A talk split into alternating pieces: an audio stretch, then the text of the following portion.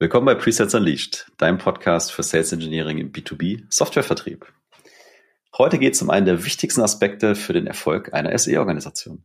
Ja, ganz genau, nämlich die Frage, stelle ich eigentlich die richtigen Talente ein? Unglaublich kostenintensiv, wenn das nicht der Fall ist. Und wir bringen deshalb mal drei ganz konkrete Empfehlungen mit, wie du heute deinen Hiring-Prozess ohne Mehrkosten sofort auf die nächste Ebene bringen kannst. Und das ist, äh, glaube ich, nicht nur für Hiring-Manager spannend, sondern durchaus auch für die ICs. Absolut. Und damit ganz viel Spaß mit der heutigen Folge.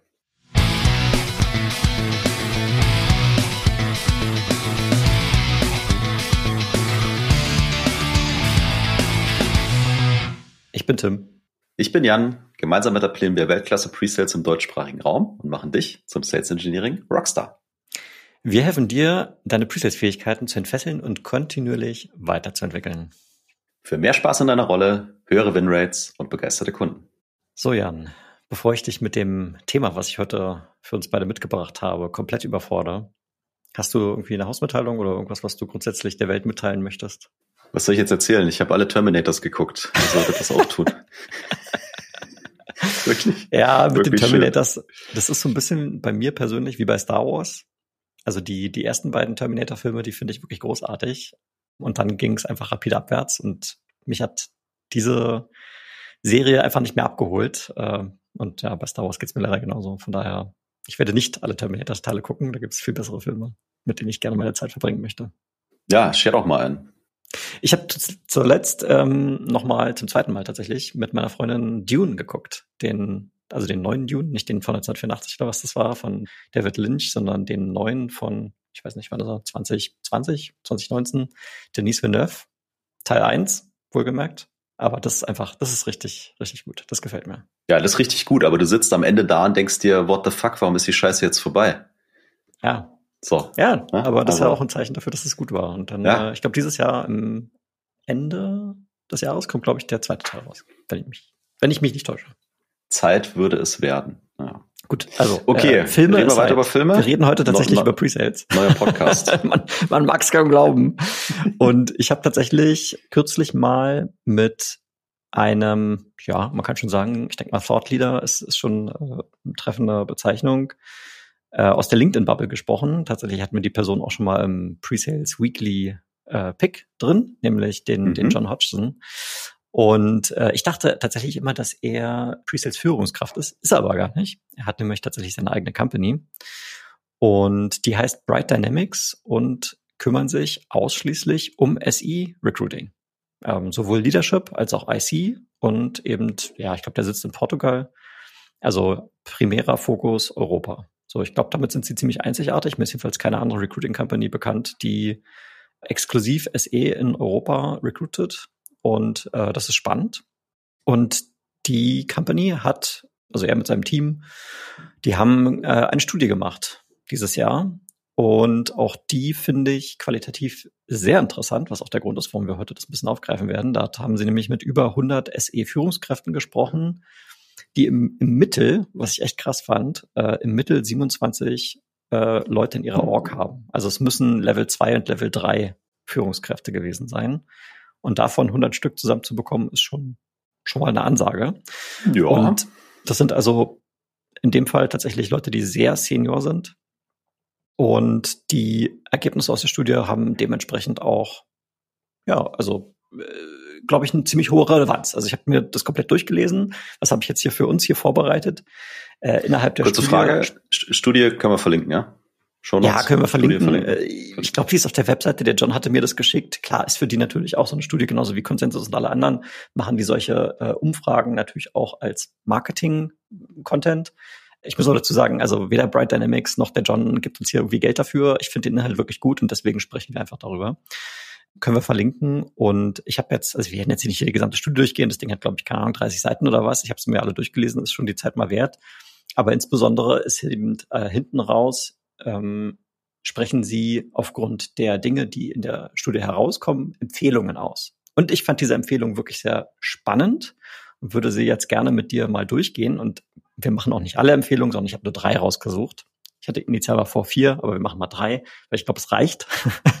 wir haben ja hier immer so gewisse Zeitbeschränkungen. Wir gehen jetzt mal drei Empfehlungen durch und dann können du und ich die mal gemeinsam beleuchten, beziehungsweise ich bin natürlich ein bisschen voreingenommen, weil ich habe es schon gelesen, ich habe es ein bisschen äh, zusammengefasst und du kannst mir dann mal sagen, wie du damit umgehst, wie du das findest, ob du es gut findest, ob du so findest, ob du noch bessere Ideen hast, whatever. Ich habe es natürlich wie immer nicht gelesen und ich meine, wenn du ehrlich wärst, ne, dann hast du es dir natürlich diese 30 Seiten bestimmt von ChatGPT zusammenfassen lassen und von irgendeiner Sprach-KI vorlesen auf zweifacher Geschwindigkeit. So. Das Nein, ist eigentlich, Spaß, das ist, also das ist ein naheliegender Use Case, eine PDF to Podcast. Das wäre eigentlich genau meins. Habe ich aber tatsächlich ja. in dem Fall nicht gemacht. Ich saß letztens von Hamburg nach München acht Stunden in der Bahn und dann habe ich es tatsächlich Zeile für Zeile, Wort für Wort ähm, selbst gelesen. Ich finde es gut. Also ich, ich habe es weggelesen. Ne? Ich bin nicht voreingenommen und äh, kann kann ja dann, also weiß nicht, challengen wahrscheinlich dann nötig, aber gebe auf jeden Fall gern gern meine Kommentare dazu. Ja, leg los. Empfehlung eins. Also Empfehlung Nummer eins, die Sie aussprechen. Ich formuliere es mal als Frage für dich, bevor ich konkret die Empfehlung gehe. Jan, wie oft, du hast ja auch in deiner, äh, in deiner Führungsrolle jetzt schon äh, viele Jahre die Möglichkeit äh, gehabt, SEs einzustellen. Inwiefern mhm. habt ihr in den Einstellungsverfahren getestet, ob die Zusammenarbeit mit Account Executives, also SE-AE-Kombination, inwiefern diese Zusammenarbeit äh, mit diesem Individuum, mit diesem Talent, was du dir gerade anschaust, gut funktionieren würde. Wie testet ihr das? Mhm. Also äh, nicht nicht von also nicht beim ersten Hiring äh, sicher, aber das war eine schnelle Lernkurve, dass wir in den in diesen Sessions immer jemanden von Sales mit dabei hatten. Also saß immer jemand äh, AE äh, oder Sales Manager oder auch mal beide mit drin, ne? wie in deinem Interview damals auch. Da saß nämlich auch einer von Sales, von Sales mit drin. Und genau, liebe Grüße an Marc. Und äh, dann waren die Teil dieser Diskussion, ne? weil äh, wir schon irgendwann verstanden hatten, also die müssen ja zusammenarbeiten ne? und das sollte ja möglichst äh, gut und langfristig äh, funktionieren. Also ist es nur sinnvoll, da jemanden mit drin zu haben. Was auffällig war, ich wurde nur ganz, ganz, ganz, ganz selten gefragt, ob ich gerne mal teilnehmen möchte, wenn die neue Seller heiern. Mhm, okay. Ja, also umgekehrt da, kann man, da könnte man auch mal reingehen. Ne? Das ist jetzt nicht der Fokus für heute, aber das ist ein spannender, genau. spannender Blickwinkel, den du da reinbringst. Aber ich habe das ab dem Zeitpunkt, wo es mal Klick gemacht hat, ähm, also immer gemacht, ne? Weil, also ich ja sowieso nicht alles sehe. Leute aus meinem Team mit rein, Leute aus anderen Presets-Teams mit rein, in verschiedenen Rollen, aber auf jeden Fall auch, äh, auch Sales mit rein, weil am Ende ist es ein, ist es ein Team-Effort.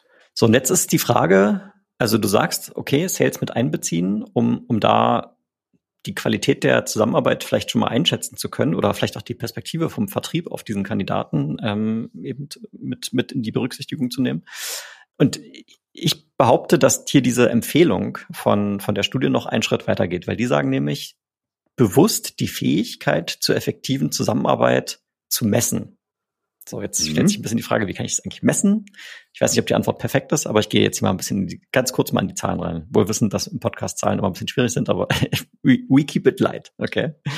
Also, die haben in der Studie auch die Jobkomponenten von Pre-Sales erfasst und mhm. 95 Prozent der Leute, die an der Studie teilgenommen haben, wohlwissend L2, L3 Führungskräfte aus SE, haben die Jobkomponente Zusammenarbeit mit dem Vertrieb mit acht von zehn oder höher bewertet. Also hat einen mhm. extrem mhm. hohen Stellenwert, ist tatsächlich die am höchsten bewertete Jobkomponente für die SE-Arbeit. Noch vor mhm. Discovery, noch vor Demo, mhm. noch vor Pitching und Präsentation und so weiter. Also das stand auf Nummer eins. So. Und trotzdem wird bei der Beurteilung von Bewerbern die Fähigkeit zur effektiven Zusammenarbeit mit dem Vertrieb oft nur anhand einiger allgemeiner Interviewfragen bewertet. Mhm. So, selbst wenn also im Interviewprozess ein Account Executive oder ein Vertriebsleiter mit einbezogen wird, konzentrieren sich diese Interviews eher auf die allgemeine Eignung des Kandidaten auf die Stelle aus der Sicht des Vertriebes, als auf die Fähigkeit, gut mit dem Vertrieb zusammenzuarbeiten. Insbesondere in schwierigen oder vielleicht auch mal emotional aufgeladenen Situationen. Mhm. So, also was du gerade gesagt hast, ist tatsächlich anscheinend häufig der Fall. Vertrieb wird mit einbezogen, die Perspektive wird berücksichtigt und es werden vielleicht auch Fragen gestellt, die darauf einzahlen, um zu verstehen, wie würde die Zusammenarbeit qualitativ aussehen.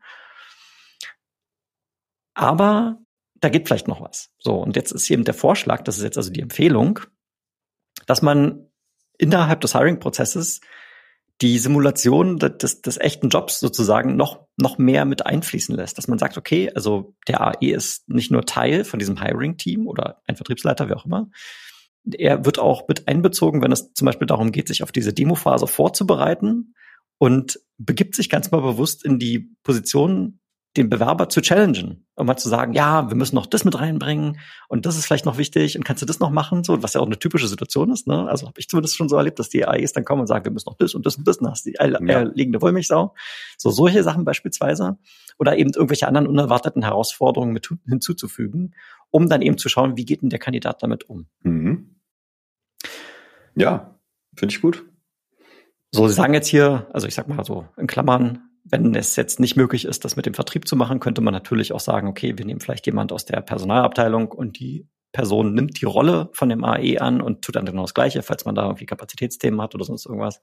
Mhm. Aber ich finde das X smart und muss auch sagen, ähm, hatte ich jetzt in der Form noch nicht. Ich weiß nicht, ob, ob du das schon mal äh, so gemacht hast oder ob du das schon mal gehört hast, dass das jemand so macht. Also mal ganz bewusst in also, dieses Rollenspiel so reinzugehen. Ja, in das Rollenspiel, in, in, in der Präsentationsrunde auf jeden Fall. Ne? Ja. So, da gab's Aber eher als Kunde, oder? Ist dann nimmt der der AI nicht eher die Kundenrolle an? Oder ist er in der AI-Rolle?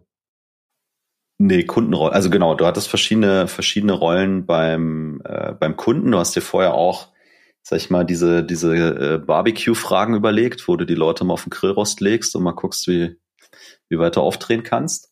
Aber klar, da ist es eher die Kundenrolle. Und in der Vorbereitung ähm, hatte ich, also nee, hatte ich jetzt noch keiner eh mit drin, sondern war oftmals ich oder jemand aus meinem Team als Buddy mit drin. Ja.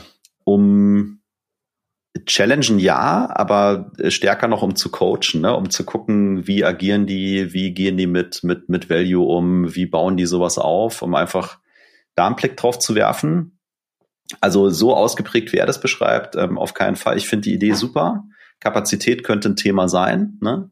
Und äh, ich meine, wenn du das reale Leben simulieren willst, dann kannst du auch keinen von HR da hinsetzen, der den AE jetzt simuliert, sondern dann ja, ja. brauchst du einen aus dem Vertrieb, ja.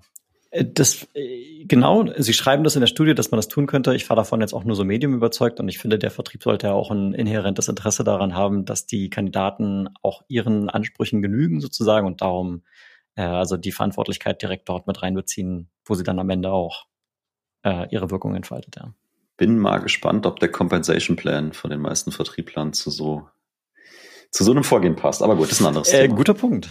Ja, guter Punkt. Wobei, also ja. wenn das Individuum im Vertrieb langfristig denkt, dann weiß dieses Individuum auch, hey, wenn ich gute SEs an meiner Seite habe, erhöht es meine Gewinnchancen und somit natürlich auch mein, mein Code-Attainment und so weiter. Und dann hast du eigentlich da wieder den Dreh drin. Aber ich bin bei dir. Den geistigen Sprung muss man erstmal machen. Richtig. Ja, aber also finde find ich gut, finde ich smart und bin ich überzeugt davon, hebt deine Hiring-Qualität nochmal an. Ja. Kommen wir zum zweiten Punkt von drei. Und auch hier formuliere ich es als Frage, wie testest du oder wie hast du in der Vergangenheit getestet, dass die Kandidaten, die du für deine offenen Stellen in Betracht ziehst, in der Lage sind, eine gute Discovery durchzuführen? Hm. Also wir haben denen einen Use Case gegeben und haben angeboten, dass wir als simulierter Kunde äh, gerne für einen Discovery Call zur Verfügung stehen. Und dann gibt es eine sehr große Bandbreite. Also ich habe bewusst nicht gesagt, es wird einen Discovery Call geben, sondern ich habe angeboten, dass es einen geben könnte und hatte die, die irrsinnige Annahme, dass jeder das annehmen würde. Aber es gab da schon Leute, die wollten gar keinen Discovery Call haben. Krass. Und so, und da kannst du dir ungefähr vorstellen, wie dieser Pitch gelaufen ist. Ja, Nämlich nicht krass. gut. Ja. Und die Leute, die es dann machen, also zum Beispiel mich als Hiring Manager oder Leute aus meinem Team oder ähm, je nachdem, wer gerade verfügbar ist. Und äh, dann geht, also dann tust du so, als würdest du da gerade einen Disco-Call machen. Der Use Case ist ja, äh, ist ja spezifiziert und je nachdem, was die dann für Fragen stellen, merke ich dann schon relativ schnell, ob die jetzt äh, damit die Infos kriegen, die sie kriegen müssten, um dann einen guten Pitch zu machen, oder was da halt noch fehlt. Und dann finde ich, gibt dir das an der Stelle auch schon die Möglichkeit, mal so gegen zu prüfen, äh, wie reflektiert sind die Leute? Wie offen sind die Leute, Dinge vielleicht auch mal anders zu machen oder Neues zuzulassen? Das finde ich nämlich was ganz Wichtiges. Also mhm. ich glaube nicht, also ist auch die Frage, wen heierst du? Vielleicht heierst du einen Einsteiger, so. Und da geht's ja dann mehr um Entwicklung, als dass der schon alles wissen müsste oder, oder könnte. Und das fand ich super, super hilfreich. Ne? Und ich meine, die Leute, die sagen, nee, Discovery Call brauche ich nicht, kannst an der Stelle kannst du schon aufhören. kannst du dir Zeit sparen. Ja. Also wir hatten kürzlich ja auch bei uns intern bei Miro hatten wir mal eine Diskussion darüber, dass im Prinzip das Vorhandensein und auch die Qualität dieses Discovery Calls, wie du ihn gerade beschreibst. Also genauso machen wir das auch. Es gibt ein Panel, es gibt das Angebot, hier kannst du einen Discovery Call machen, ob wir den sogar nennen oder was, weiß ich gar nicht so genau. Aber die Qualität von diesem Call ist unglaublich stark verknüpft mit der Qualität des Panels dann am Ende. Also je mhm. besser die Fragen, die der Kandidat, äh, Kandidatin dort stellt, je offener die für Input sind, desto eher knallt am Ende dann, dann wirklich. Ja. Also den Zusammenhang, den, den kann ich aus meiner Erfahrung auch so bestätigen. Kommen wir mal zu den Studienergebnissen. Die sagen also, ich mache mal hier genauso, ne? Also hier ist es also so, dass 75 Prozent der Pre-Sales-Führungskräfte die Fähigkeit Discovery mit acht oder zehn oder, oder noch höher einstufen. Also damit ist es die vierthäufigste bewertete Fähigkeit. Ja, also das Wichtigste mhm. war AE, SE Zusammenarbeit. Zwei und drei weiß ich jetzt ehrlich gesagt nicht, könnt ihr nachschauen, wenn es euch interessiert. Die vierthäufigste war also Discovery. Und tatsächlich ist es aber so, dass innerhalb eines Vorstellungs- bzw. eines Hiring-Prozesses diese Fähigkeit tatsächlich eher selten abgeprüft wird, obwohl sie so wichtig ist. So, also hier ist eine Diskrepanz. Aber man muss sagen, das, was du jetzt gerade sagst, ist im Prinzip auch die, kommt sehr nah an diese Empfehlung ran, die hier ausgesprochen wird. Die Empfehlung die äh, ausgesprochen wird, wird nämlich zu sagen, okay, wir geben ein, das, wir machen das Angebot eines Demo-Briefings und äh, beziehungsweise es gibt ein Demo-Briefing, so, ne? Also das ist ja mal gesetzt. Das hast du eigentlich bei 99 Prozent der Fällen der, der Hiring-Prozesse für SEs hast du irgendwann mal so einen Präsentationsslot, ob es eine Demo ist, ein Pitch, whatever. So hast du praktisch immer. So und äh, in diesem Briefing, das war als damals du mich eingestellt hast. Äh, das ist auch hier bei Miro so, wenn wir SEs suchen. Das ist so ein, so ein zweiseitiges Dokument. Da ist eine fiktive Situation beschrieben, um die es also geht. Und man kann jetzt natürlich dieses, dieses Dokument, dieses Briefing-Dokument bewusst offen halten. Ne? Du lässt, du schreibst nicht alles in voller Gänze hin, sondern du lässt überall mal ganz bewusst ein paar Lücken, um eben genau zu ermutigen, hey, vielleicht stellt ja der Kandidat die Fragen. So, und dann, wenn er die dann anfängt zu stellen, dann hast du natürlich ein positives Zeichen. Und wenn er sie im schlimmsten Fall das Angebot nicht mal annimmt, an ein Discovery zu gehen, dann hast du natürlich eher die, die negative Seite. So. Also das ist genau hier die Empfehlung. Und eine Sache, die bei meinem morgendlichen Spaziergang heute auch noch kam, abgesehen davon, dass du natürlich das so machen kannst, habe ich persönlich, wenn ich mich auf SE-Stellen beworben habe, immer darum bemüht, in den verschiedenen Phasen auch selber einfach total viele Fragen zu stellen. Ne? Du hast ja im Bewerbungsprozess hast du ja häufig, dass der Kandidat, obwohl wir vielleicht in einem Arbeitnehmermarkt sind, wird der Kandidat dann oft so behandelt, so ja, du bewirbst dich auf unsere Stelle, so ne? Und dann ähm, ist irgendwie gehen immer sehr viele Informationen vom Bewerber zum Unternehmen und in die andere Richtung manchmal gar nicht so sehr. So und ich habe aber bewusst immer gesagt, okay, ich habe jetzt hier keine Ahnung, hier sind jetzt drei oder vier Gespräche, die jetzt anstehen mit verschiedenen Personen, Vertriebsleiter, Hiring Manager, vielleicht mal ein Peer oder vielleicht jemand aus dem Customer Success oder whatever. Und ich habe mir bewusst immer zwei, drei, vier, fünf Fragen zurechtgelegt, also priorisiert, je nachdem, wie viel Zeit ich dann hatte, und dann habe ich die gestellt. Und ich meine Idee dahinter war, also natürlich haben mich da Fragen gestellt, die mich interessiert haben. Gleichzeitig wollte ich damit aber auch signalisieren, also hier sitzt euch jemand gegenüber, der ist interessiert, der ist neugierig, der will das wirklich verstehen.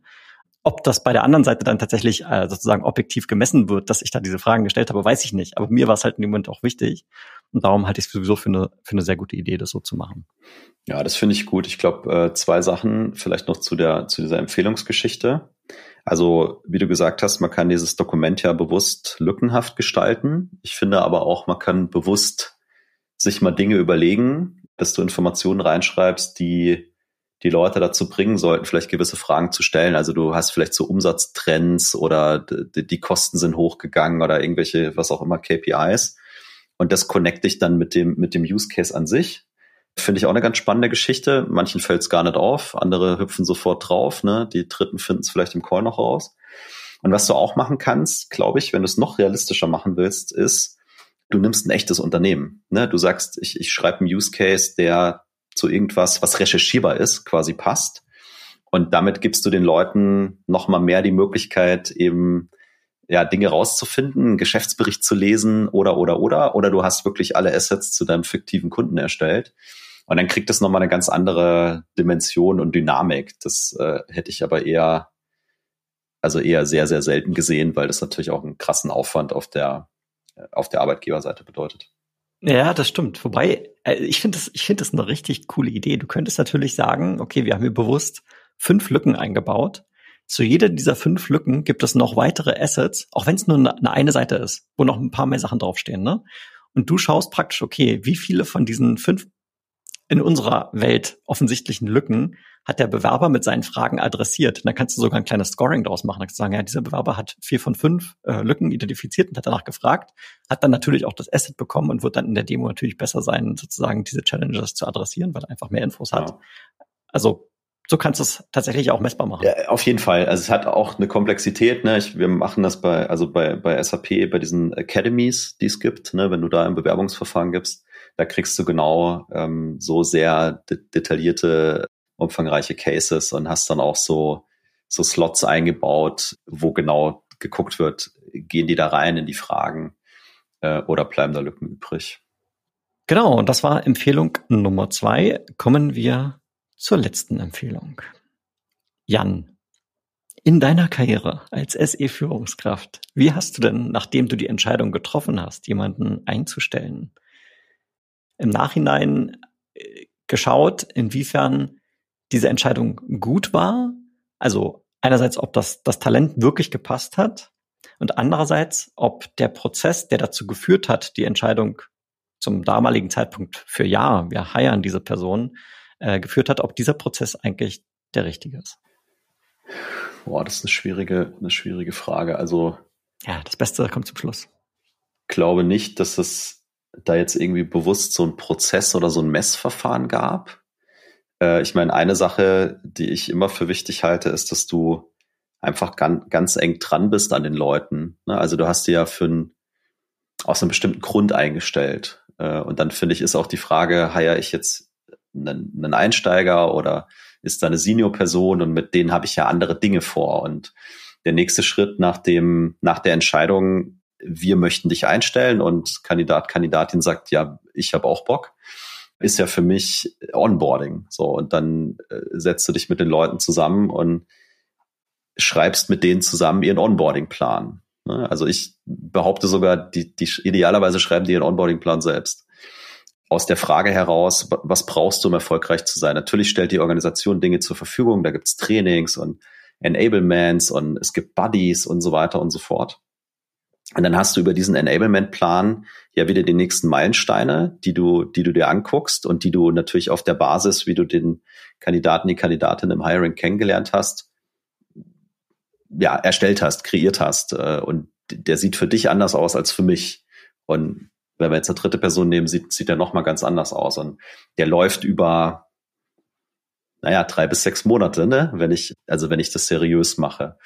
Und das ist für mich so die Zeit, wo ich natürlich immer wieder Check-ins habe mit der Person, mit dem Buddy spreche und so weiter und gucke, haben wir hier alles richtig gemacht? Und ganz bewusst auch die Leute immer frage, was fehlt dir? Was können wir besser machen? Weil du kommst mit diesem frischen Blick von außen. Wir sind ja alle schon blind in unserer eigenen Organisation.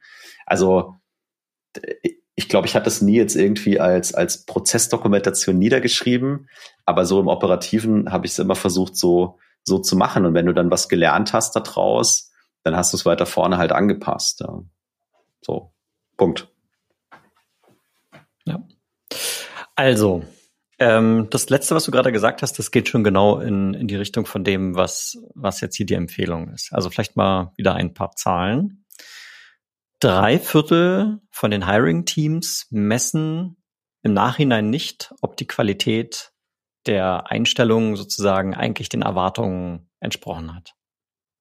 Also hier ist ein Gap und das Gap wird, das steht jetzt in der Studie nicht drin, das ist jetzt äh, meine Sicht auf die Dinge, dass eine, ein, eine Fehlbesetzung ist unglaublich teuer.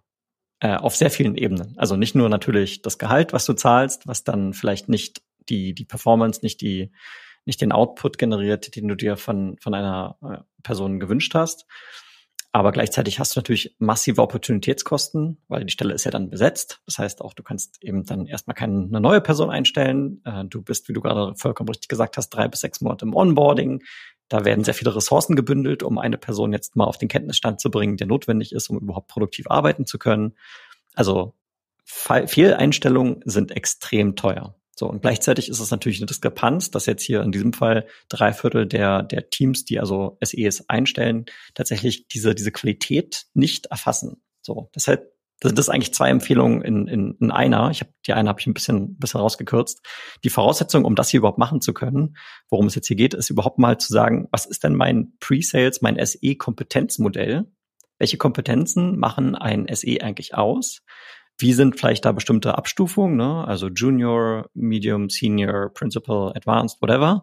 Und dann während des Einstellungsverfahrens sozusagen zu schauen, okay, äh, wo ist dieser, wo ist dieser Kandidat jetzt auf diesen einzelnen Kompetenzen einzuordnen? Das ist mal die Grundvoraussetzung für das, was ich jetzt sage. So, selbst das passiert schon meines, meiner Erfahrung nach nicht so häufig. Also wir haben jetzt, bei Miro haben wir auch so ein Kompetenzmodell entdeckt. Äh, erfassen wir das für jeden Hire ganzheitlich? Nee, äh, heute noch nicht. Wir bewegen uns dahin. Äh, und in anderen Companies, in denen ich gearbeitet habe, haben wir sowas tatsächlich gar nicht gehabt. So. Also das ist schon mal eine Sache. So, wenn ich das jetzt aber habe, dieses Kompetenzmodell, und das tatsächlich schaffe, im Bewerbungsverfahren die Leute auf dieses Modell zu mappen und zu sagen, okay, hier ist jemand eher noch am Anfang, hier ist jemand schon weiter vorne, dann kann ich natürlich nach drei oder sechs Monaten das nochmal matchen. So, inwiefern hat jetzt unsere initiale Einschätzung aus dem Bewerbungsprozess wirklich mit der Realität übereingestimmt? Weil nach drei bis sechs Monaten sollte ich zumindest als Führungskraft in der Lage sein, das mal gegen die initiale Einschätzung abzugleichen. So, wenn das jetzt also nicht matcht, dann habe ich ja vielleicht auch in der Art und Weise, wie ich die Bewerbung an sich durchführe, die Panels, die Interviews, die Fragen, die ich stelle, schon vielleicht Verbesserungspotenzial und kann somit also über die Zeit hinweg kontinuierlich meinen Bewerbungsprozess, meinen Hiring-Prozess optimieren, um die Einschätzung nach drei Monaten äh, realistischer an den Zeitpunkt, wo ich die Einstellung vornehme, äh, anzugleichen. Mhm. Ja, absolut. Ein Aspekt, den ich ja auch ganz spannend fand, wenn du, also das ist ja eine Art Feedback-Mechanismus, ne? du hast ein Check-in, vielleicht nach drei, nach sechs Monaten. Und wenn du jetzt nicht nur natürlich den Hiring Manager, der in der Verantwortlichkeit sicherlich ganz oben steht, der sich auch immer verantwortlich fühlen wird, das ist kein, kein, keine Frage. Aber du hast natürlich auch noch HR, du hast vielleicht auch noch die Vertriebskollegen, die haben wir gerade äh, schon diskutiert, oder vielleicht noch andere Cross-Funktionen, die du im Hiring-Prozess mit drin hast. Wenn du keinen Feedback-Mechanismus hast, dann kann man sich natürlich da auch ein bisschen der Verantwortlichkeit entziehen.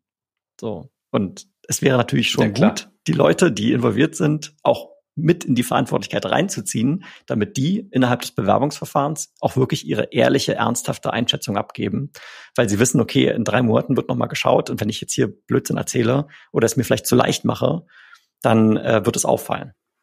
Ja, na, ist so. Ist, ist, ist absolut so. Und ich, also ich glaube, wie gesagt, der springende Punkt, was du auch gesagt hast, ist, du musst halt die Basics schaffen. Ne? Und dafür musst du dich halt mal hinsetzen und dieses Kompetenzmodell und dein, ja, deine Bewertungskriterien, die halt für dich in deiner jetzigen Phase relevant sind, einfach, die können sich ja ändern auch über Zeit. Äh, da lernst du ja dann auch, auch immer was dazu. Aber genau, das ist die, das ist die Basis, ja. Das ist die Basis. Und das, was, was du gerade gesagt hast, manchmal stelle ich vielleicht Junior-Leute ein, manchmal stelle ich vielleicht Senior-Leute ein. Auch darauf gehen sie hier nochmal ein und sagen nämlich, naja, je nachdem, wie meine Einschätzung dann am Anfang des, des Hirings ist, kann ich natürlich auch verschiedene Pfade mir überlegen. Also jemand, der vielleicht schon als sehr erfahrene Person in unsere Organisation kommt, den kann ich vielleicht als jemanden platzieren, der in bestimmten Kompetenzbereichen vielleicht heute schon als Mentor fungiert, obwohl er erst vielleicht zwei, drei Wochen dabei ist.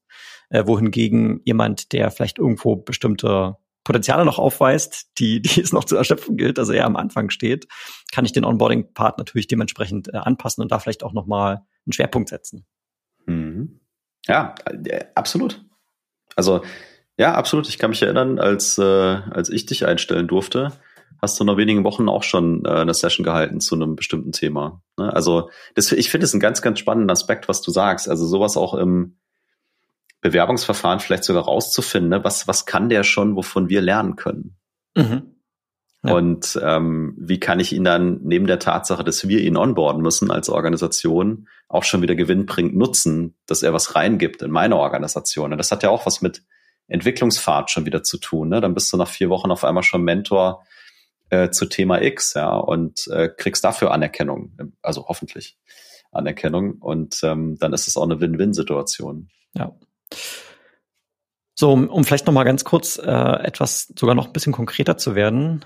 Wie kann jetzt also dieser Abgleich, ich stelle heute ein, ich erfasse die Kompetenzen heute mit dem mit dem Hiring-Team, also mit dem Team bei uns als einstellendes Unternehmen und wie mache ich diesen Abgleich? Ne? Den, Sie ziehen hier einen Vergleich, finde ich ganz nett.